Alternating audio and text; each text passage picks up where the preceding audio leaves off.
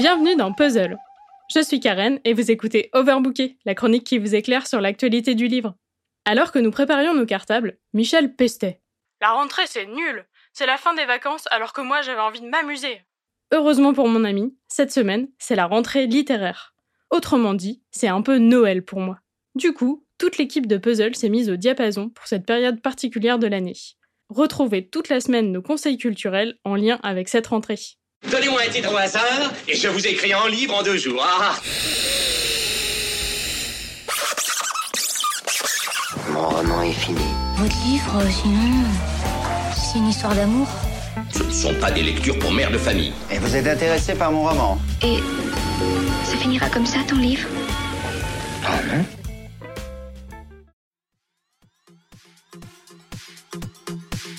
Comme je le disais, la rentrée littéraire, c'est la fête. Plein de nouveaux livres à lire, la littérature dans tous les médias, le plein de clients en librairie. Mais comme dans toutes les fêtes, il y a des bouteilles cassées, un pote qui vient avec trois mecs pas invités et des gens relous qu'on n'arrive pas à éviter. Autrement dit, concernant cet événement littéraire, il y a des choses cool et d'autres moins. C'est parti pour mes coups de cœur et mes coups de gueule. Pour continuer sur la métaphore festive, la rentrée littéraire est un événement au nombre de places limité.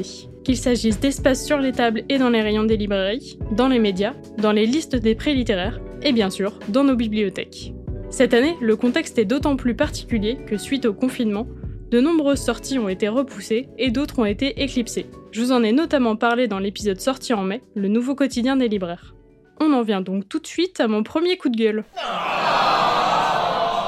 Beaucoup de maisons d'édition avaient promis de réduire leur nombre de parutions pour ne pas engorger les librairies et limiter la surproduction. Mais là, on constate qu'entre fin août et début octobre, 511 nouveaux romans et recueils de nouvelles vont sortir. En comparaison, l'année dernière, il y en avait 524. Il me semble qu'on ne peut pas parler de baisse significative. Et le problème vient des maisons qui réalisent les plus gros chiffres d'affaires, qui n'ont fait aucun sacrifice. Comme si votre pote hyper riche venait avec 5 bouteilles de piquette alors qu'on lui avait juste demandé une bonne bouteille de rhum. Les plus grosses maisons publient une dizaine de titres chacune. Je sais qu'il en faut pour tous les goûts et il y a de bons livres dans cela, mais soyons honnêtes. Publier autant en si peu de temps, c'est surtout pour s'accaparer l'espace médiatique et laisser le moins de place possible aux autres. En parlant de place déjà prise, mon deuxième petit coup de gueule, mon despacito à moi, le refrain dont je suis lassée, c'est celui d'Amélie Nothomb. Alors, entendons-nous bien, je n'ai rien contre elle en tant que personne, elle est même très très très sympathique.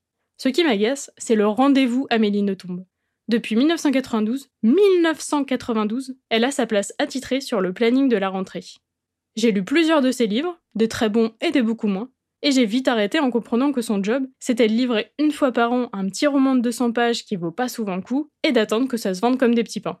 Même mon meilleur ami Seb, fan de longue date de l'autrice belge, l'a dit. Aérostat, son dernier, est un bon livre raté. Donc mon conseil, gardez vos 18 euros pour d'autres livres. Allez, fini les coups de gueule. C'est une fête, on est là pour kiffer quand même. Et on sait tous que pour les discussions les plus cool et les bonnes bouteilles, il faut se diriger vers la cuisine, là où se passe la contre-soirée. Je vous parle ici des très très bons bouquins, peut-être moins médiatiques pour plein de raisons, mais qui méritent que vous y consacriez quelques heures, ou au moins que vous y jetiez un œil, histoire de pas rater un truc qui pourrait vous bouleverser. Le premier, c'est L'autre moitié de soi de Britt Bennett. C'est le deuxième roman de cette autrice afro-américaine, après Le cœur battant de nos mères, aussi publié aux éditions Autrement. Deux sœurs jumelles, très différentes mais inséparables, fuient leur petit village du sud des États-Unis à 16 ans, et en même temps leur famille et leur communauté noire. Quelques années plus tard, l'une des deux disparaît pour vivre dans un monde différent, tandis que l'autre finit par retourner au village. On les suit sur 40 ans pour découvrir que malgré tout, leurs destins sont liés. Dans ce roman, il est question de racisme, mais aussi de famille et d'identité. C'est un récit époustouflant car il aborde tous ces thèmes sur plusieurs générations, sans aucune longueur, avec beaucoup de justesse et d'intelligence. HBO a déjà acheté les droits d'adaptation pour une mini-série, mais je vous recommande fort de le lire avant qu'elle sorte. Le deuxième shot de kiff que je vous sers s'intitule Orageuse, premier roman de Marcia Burnier chez Cambourakis. Le résumé est simple. Une bande de meufs ayant toutes subi un viol à un moment de leur vie décident de faire justice elles-mêmes.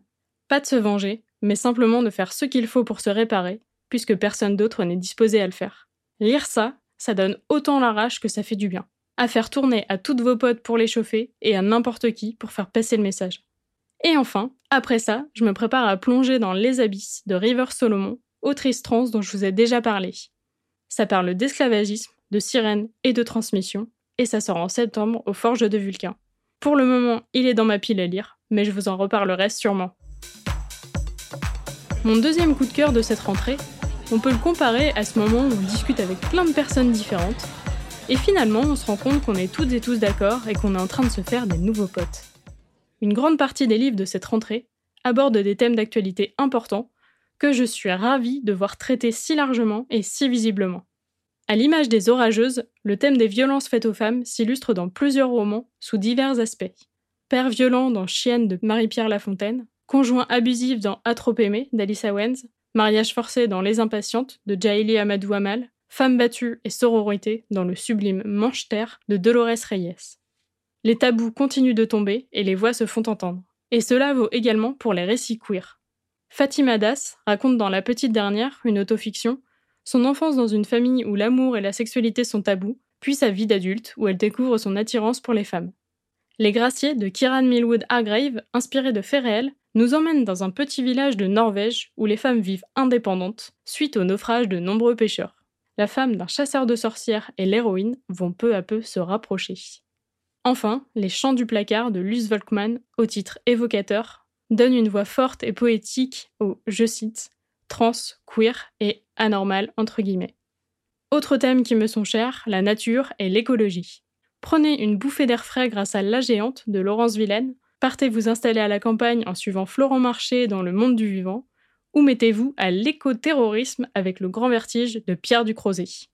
J'ai bien conscience que ça sonne un peu niche, tout ce que je vous recommande, et que ça risque de vous faire le même effet que passer en soirée une chanson expérimentale d'un groupe que personne connaît. Alors c'est le moment de réchauffer l'ambiance, de sortir les valeurs sûres et de motiver tout le monde. Pour cette rentrée, j'invoque Emmanuel Carrère, Jean-Philippe Toussaint, Muriel Barbery, Philippe Claudel, Chloé Delhomme, Grégoire Delacour, Joyce Carol Oates, Ken Follett, Salman Rushdie. Alors vous allez peut-être penser que je me contredis parce que ces gros noms sont publiés pour la plupart dans des grosses maisons, mais comme je disais, ça veut pas forcément dire que ce sont des mauvais livres. Et cela, vous pouvez vous contenter de les emprunter en bibliothèque. Ou à vos potes qui n'écoutent pas encore Puzzle. Et en échange, vous, vous pourrez soutenir de fabuleuses maisons d'édition indépendantes. Sur ce, je vous laisse, Michel et moi, on va faire la fête à tous ces bouquins. Et si vous voulez vous joindre à nous, les nombreux titres que je vous ai cités sont à retrouver dans la description de l'épisode. Demain, vous retrouverez Mary, qui vous parlera de podcasts littéraires évidemment. Et moi, je vous dis à la semaine prochaine.